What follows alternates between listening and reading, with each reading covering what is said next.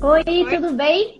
Tá, tudo bem com você? Estou muito feliz, obrigada, viu? Por... Muito obrigada a você pelo convite. Estou bem feliz de estar aqui para a gente poder conversar um pouquinho sobre esse tema que é tão necessário, né? Sim, principalmente nesse momento, né? A gente está. É, eu fiquei muito feliz com essa live porque a gente está num momento que as pessoas como a gente até já, já colocou em algumas notas que a gente fez entrevista com você, a gente está no momento que as pessoas não podem perder as vagas que elas são chamadas para entrevistas, né? Elas não podem perder a oportunidade, porque o momento está difícil, né? Exatamente isso. E aí, para elas não perder, elas precisam estar preparadas. E o Leandro perguntou: numa mudança da área de emprego, opa, saiu. Sem experiência, como podemos nos destacar no currículo? Acho que essa é uma questão realmente as pessoas têm muita dúvida, né? Como que eu me destaco para uma vaga que eu quero, mas que eu nunca, nunca tive nenhuma experiência? Assim?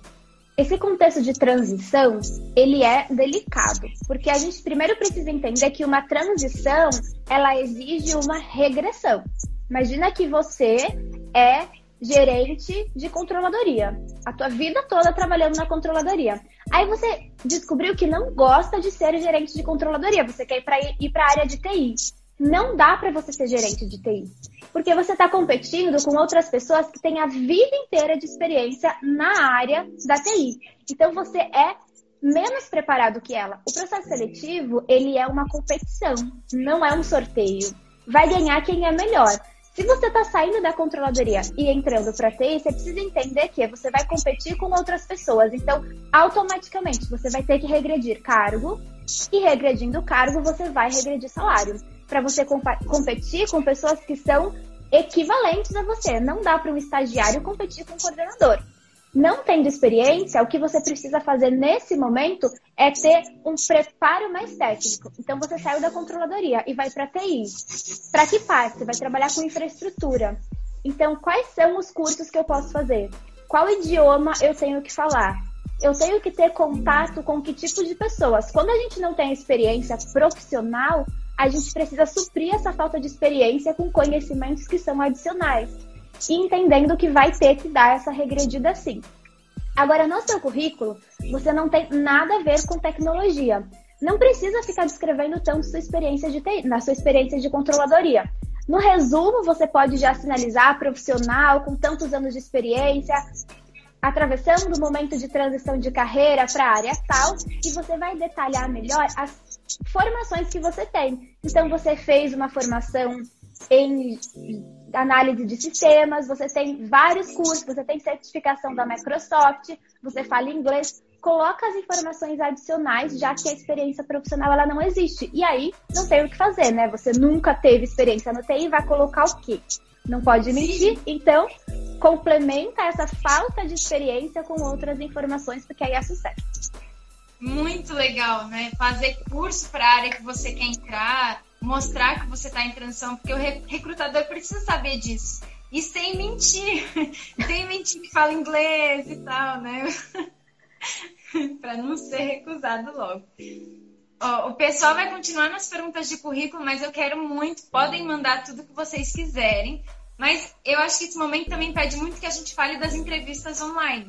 Uhum. Porque estamos nesse novo normal que está todo mundo falando. Então, ok, nosso currículo está certo, a gente já sabe que erro não cometer, para como a gente adequa o nosso currículo para a área que a gente quer entrar. Mas e agora fomos chamados? Como que é essa entrevista de emprego online? O, o cenário importa? A roupa importa? O que você acha, Carol? Tudo importa. É, o seu cenário ruim não vai te reprovar. Mas o cenário bom ele traz uma impressão mais positiva. E a entrevista de emprego ela é um contexto de avaliação. E aquela máxima de a primeira impressão é a que fica, ela funciona muito, tanto para o cenário quanto para a tua roupa. Ontem eu fiz uma live no meu perfil falando sobre roupa. A pessoa ela precisa aí ter o um mínimo de noção na hora de se vestir. Mas eu vou começar primeiro falando do aparato técnico, porque a entrevista online ela precisa de equipamentos. Então, imagina que você agendou com o recrutador e a entrevista online. Primeira pergunta: vai ser feito por onde? É por Skype? É por Zoom? É por Hangout? Entenda onde vai ser feito, baixe o aplicativo e testa antes. Faz uma chamada com alguém para entender se a tua câmera tá ok, se o teu áudio tá ok. Deixa tudo isso testado, porque na hora da entrevista você já vai ficar nervoso.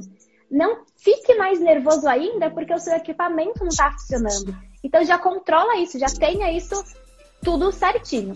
Tem o equipamento está todo funcionando, toma cuidado com o fundo.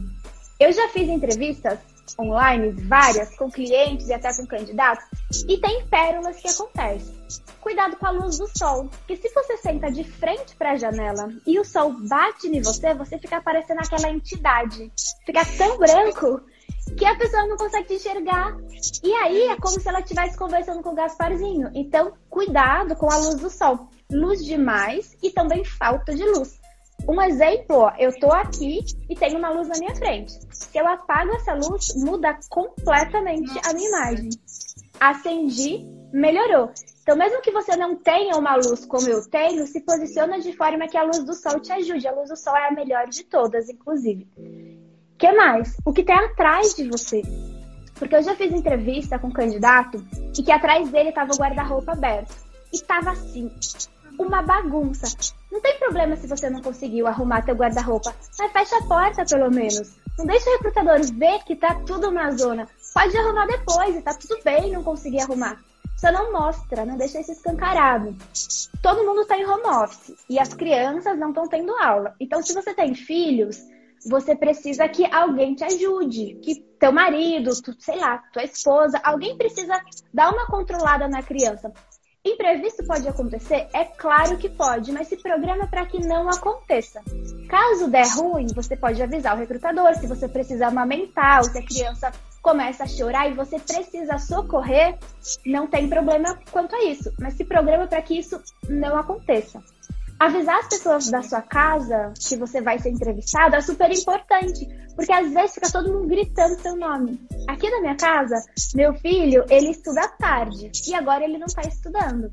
E assim, quando ele quer alguma coisa, ele tem um desespero que parece que tá pegando fogo a casa. Ele está gritando, mãe, mãe, da sala.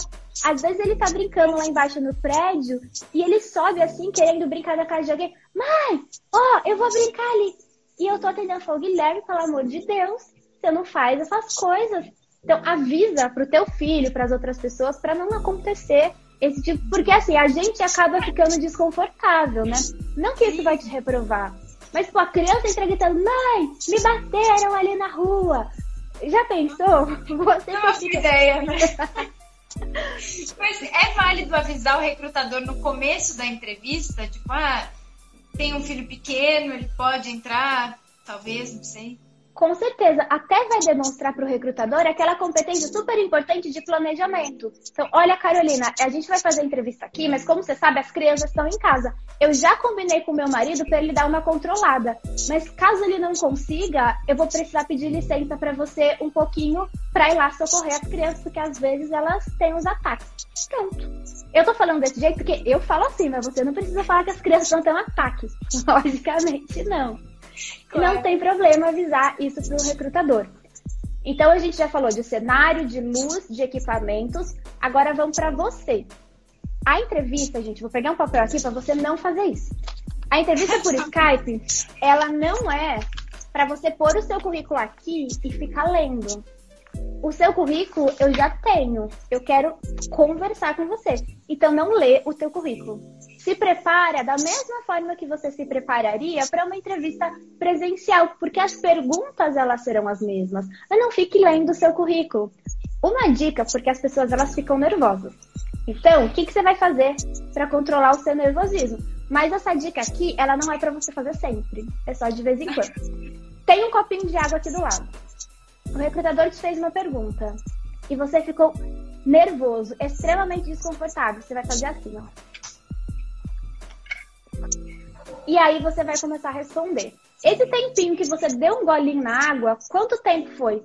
Quatro segundos é o suficiente para você organizar a sua mente e começar a responder. Agora, não bebe água a entrevista inteira, tá? Porque senão vai ficar o tempo inteiro, né? Tô, a pessoa tá, não quer se desidratar na hora da entrevista, não vai acontecer. Pouquinho de água de vez em quando, bebe ele e pronto. Você vai ficar menos nervoso. Pode ter um currículo em mãos para você usar como apoio, mas não para fazer a leitura dele. Ótimo. E acho que o currículo o recrutador vai ter, né? O importante é você saber sobre você. Você. É, até quando eu fui fazer meu TCC, me falaram assim: ninguém sabe mais sobre o seu TCC do que você, então não fica nervosa. Então acho que é a mesma coisa, ninguém sabe mais da sua vida do que você, né? É exatamente isso. Mas aí a gente tem um problema, porque a entrevista ela é sobre um contexto profissional. Então é necessário que o candidato ele tenha autoconhecimento profissional. E a maior parte das pessoas não tem. Quer ver o um exemplo? Eu vou começar te fazendo assim. Tudo bem? Boa tarde. Pra gente começar, você pode me falar um pouquinho sobre você? A pessoa começa a falar, então, eu nasci no Ceará e aí com dois anos eu mudei para São Paulo. E aí, com cinco, eu mudei para Minas Gerais. Meus pais se separaram. E a pessoa começa a fazer aquele balaio de gato. Não tem necessidade. Quando eu te pergunto sobre você, entendendo que a entrevista ela é um contexto profissional, você vai me dar respostas profissionais. Por isso, é um outro tipo de autoconhecimento. Quanto mais você entende sobre você, sobre sua carreira, sobre as suas habilidades, mais fácil você vai mandar bem na entrevista e melhor você vai se sair com toda certeza. Então, só tenho a agradecer. Queria perguntar se você tem mais coisa para dizer, se você quer complementar com alguma coisa, não sei. Eu acho que para a gente fechar bem, um pensamento que eu carrego comigo, que eu sempre falo no meu conteúdo, é a questão da preparação. Não importa o quão bom você seja, se você não estiver preparado, uma pessoa ruim vai ganhar de você. É sempre assim. Tanto principalmente na hora de você fazer a entrevista. Não adianta você ser o melhor no que você faz. Se você não conseguir contar que você é o melhor no que você faz, o recrutador ele não vai adivinhar isso e aí você vai perder para uma pessoa que se comunica melhor. Então o segredo está na preparação, porque ela vai superar o talento. Se você for talentoso e preparado, aí assim não tem erro. Se prepare o máximo possível, dá uma olhada nas 10 perguntas. No meu perfil tem muitos, muitos, muitos, muitos vídeos. Procura o Ikigai, se conheça, porque aí fica um processo que já é sofrido, fica mais natural e você vai vencer mais rápido possível esse momento complicado, né? Que tanto quem está fora do trabalho quanto quem está num trabalho infeliz não é legal. Então se prepara para passar por isso mais fácil. Sim, e no seu perfil também, para todo mundo que está vendo, tem algumas questões sobre a empregabilidade, que aí é um outro ponto, né? Que é sobre você se manter empregado. Então tem muita coisa. É Exatamente. muito legal isso. Né? Acho que você até pode falar um pouquinho, meio rápido, sobre o que é essa empregabilidade, só para as pessoas entenderem o que eu falei, soltei na roda. É, a gente se preocupa muito com a nossa carreira, esquece de se preocupar com a empregabilidade. Empregabilidade é o fenômeno de você se manter ativo no mercado, estando dentro do seu emprego. Empregável é quando você se mantém dentro desse emprego. E empregabilidade também é sair desse emprego e ir para outro mais rápido. Então a gente sempre pensa, nossa, eu vou estudar isso, isso, isso para eu ter uma carreira legal. Mas não adianta você ter uma carreira boa se você não tem estabilidade entre empregos. Por isso o termo empregabilidade. Quanto mais empregável você é, mais promissora vai ser a sua carreira. Incrível. Eu queria bater palma, porque não tem nem. Não tem, a gente não tem nem como agradecer. Eu e todas essas pessoas. Obrigada, viu? Obrigada pelo tempo, por ter cedido seu tempo, seu conhecimento vasto. Muito obrigada a você pelo convite.